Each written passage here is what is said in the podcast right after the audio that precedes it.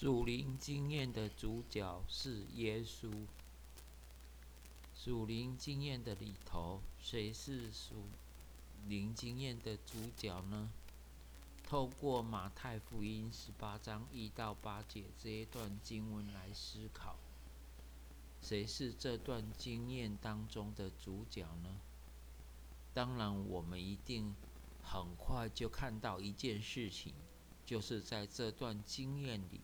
有几个重要的人物，这三个门徒，他们经验到一个非常特别的经历，也就是彼得、雅各跟约翰。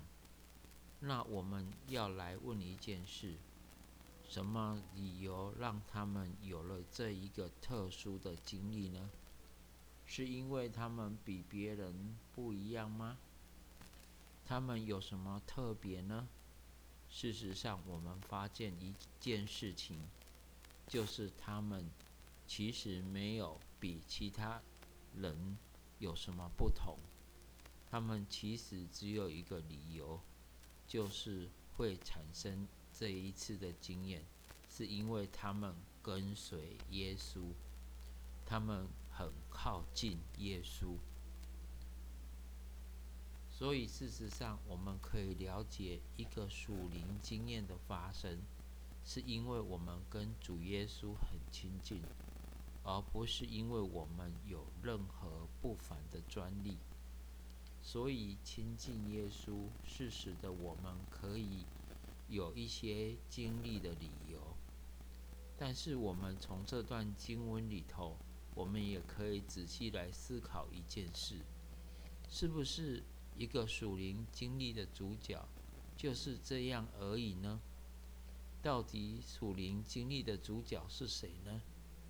如果我们仔细的看这一段，我们会发现一件事情，就是事实上属灵经验的主角是耶稣，不是这三位。因为如果不是耶稣邀请他们，他们不可能经历到这件事情，所以你可以这样说：属灵经历事实上就是耶稣邀请我们进入他生命里头，分享他许生命的许许多多，我们才能够经验到。所以今天我们当来讨论属灵的发展、凌晨的发展，跟我们属灵生命的成长。一定会讨论到，会有许多的经历、属灵经历跟属灵的操练所带来的经验，而这当中，我们就要来思考，到底真正的主角是谁呢？事实上，透过这一段，我们就因此知道，真正属灵的经历的主角是耶稣。如果不是耶稣引导、邀请我们，我们就不会有这一些的特殊经历。因此，我们要学会一件事情，就是属灵的经历。刚开始的，的确我们会自我为中心来来看这一切的事情。但是，如果我们准确的来思考它的话，是耶稣的确为我们，为着我们，先进到我们生命里头，让我们能够认识他。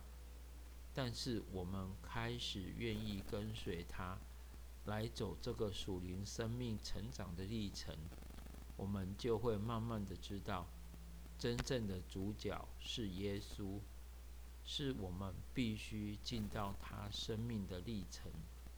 参与到他的生命，因为这是很有趣的彼此之间互动的关系。